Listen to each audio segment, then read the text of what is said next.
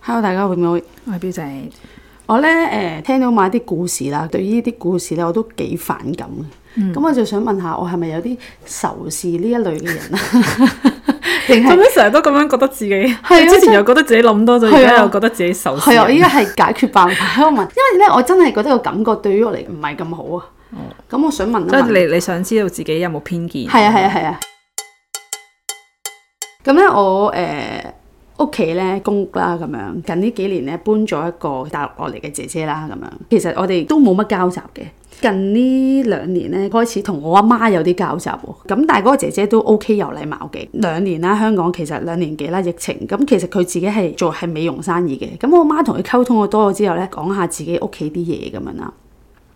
咁咧，原來嗰個姐姐咧就喺大陸咧有層樓嘅，落嚟香港就俾咗間公咁屋好佢嘅，係就係、咁樣。所以我佢有咩啊？佢係老闆嚟㗎，做生意。誒，佢、都係打工嘅嚟到香港，哦但係佢喺 OK 哦大陸係有層樓嘅咁樣啦。咁咧前排咪疫情咁樣，啊即係冇公開啦。總之就咁、嗯政府咪即係有好多嗰啲咩保就業，係啊保就業基金啊乜乜乜啊咁樣。有一日佢就同我媽唔知點樣傾開偈咁樣，媽咁啱嗰段時間就冇做嘢。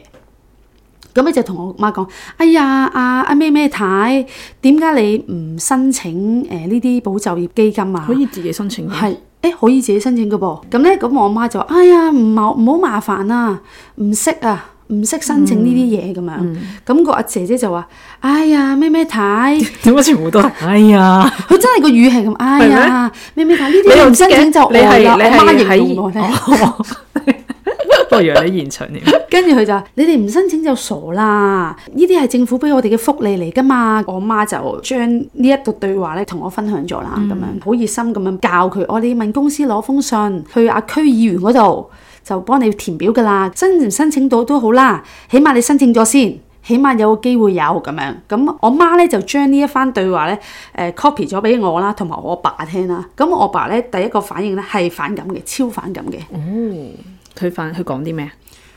佢啲大陸人就係落嚟攞嘢㗎啦。哦，咁我哋香港人啊，點會諗呢啲嘢啊？實幹型，香，我會笑嘅。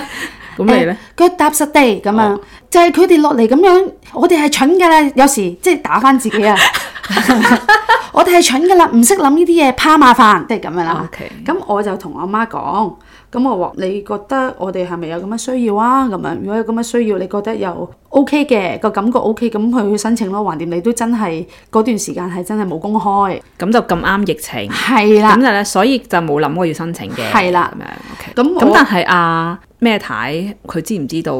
佢知㗎，佢知道佢係只係因為係啊係啊係嗯啊。哦，OK，咁佢就鼓勵佢申請咁樣。咁我爸知道咗，感覺就係話佢哋係咁噶啦，佢哋落嚟係攞嘢噶啦。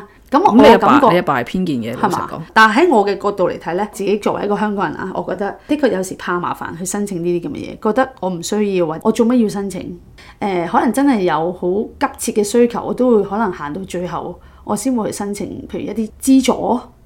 哦，即係唔想人哋幫你，呢係啦係啦係啦，哦我個爸嗰感係拒覺絕係人咪？哋嘅幫忙咯，有一種係嘛即係有呢個嘅信息發送咗出嚟。係即係有啲津貼啊唔係額嘅，外咁嘅嘢我我自己覺得咧，如果係真係誒、呃做美容業啊，或者係做教練啊，嗰真係受影響嘅，我覺得係冇問題㗎申請。即係你唔好理係咩人種，嗯總之佢係受疫情影響而冇公開就可以申請㗎咯，係係係。係咯。咁你會唔會覺得呢一個女士嗱霸我用咗你嗱我資源啊？我唔覺唔覺喎嗱，除非係大家都係排公屋，哦嗯哦，點解佢哋即係新移民會快啲呢？哦哦而我哋本身可能係一家十口住喺一間屋度嘅， 點解嗰個人可能揾低過一萬蚊嘅，即係可能等十年都等唔到呢？即係呢一個我就會覺得哦有唔啲唔公平啦！啊係即係究竟佢條隊係點排呢？啊就好想知啦咁樣咯。哦咁但係咁佢哋係咪代表申請公屋就唔啱呢？又唔係喎，嗯係。係咯。咁啊，有個餐廳嘅同事啦，都係新移民嚟嘅。咁佢就每日翻工咧，佢都好唔開心嘅。嗯，唔係咁中意咯呢份工係嘛？誒唔係，佢話我落咗嚟香港之後，我唔開心啊咁。跟住即嗯佢係係咪曾經幻想到香港好好啊？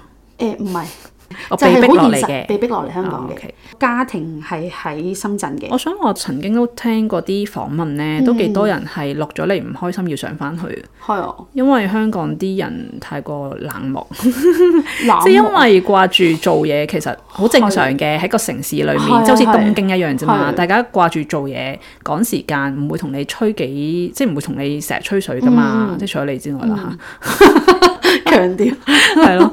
咁所以講嘢又粗聲粗氣啊，哦咁樣哦即係我哋廣東話係咁樣噶係啊係嘛。啊咁可能大陸人其實唔係咁樣嘅。大陸人有啲地方咧，其實佢哋本身已經有地啊、有樓啊，係就啊佢哋唔會係要真係要出嚟做嘢嘅。嗯，但係喺香港即係嗰啲好貴啦啲租金，你一定要出嚟做嘢。係，某一批嘅大陸嘅人係會慣咗呢種休閒嘅生活嘅。嗯嗯。哦咁落到嚟要打拼，咁就梗係唔中意啦，係咪先？俾咗我都唔中意啦。同埋佢最主要，佢有講話，因為佢啲朋友全部都喺上面，哦，咁所以被逼落咗嚟之後，咁但係雖佢然係咩年紀啊？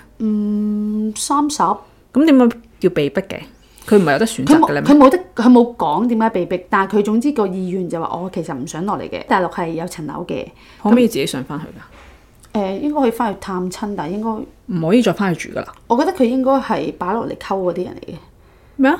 即係佢係新香港人啊，你嘅意思係話佢真係唔想落嚟，然後即係抽中咗啊國家要你落即係總之有一批人係你你而家就要落香港啦，同埋佢係俾埋層樓佢落嚟嘅喎，如果唔係佢一俾埋嚟公屋佢落係嚟啊，俾埋公屋佢落嚟㗎，佢有層樓住㗎，佢間屋分分鐘大過我哋間屋㗎。咁所以其實佢係個意願係好唔想落嚟香港 㗎，咁又唔俾埋份工佢，冇俾份工佢，但係佢有俾錢佢安家嘅幾多錢，幾萬蚊我我估啫呢個，因為咦？有咁不如你了解下係啦啦，。有啲問題我冇問嘅，你了解多啲好我冇？咁咁有趣嘅一個人，你唔問 多啲，唔你知問佢，咦？咁點解會收到通知落哦嚟嘅？係喎，大佬呢個咁有趣，唔係我問問下先我問啊！下先呢啲如果佢講得到，即係但係佢佢講得講唔出嘅就唔肯係講私隱嚟啦。不過有某啲問題佢唔係好肯答嘅，咩啊？例如有冇得揀？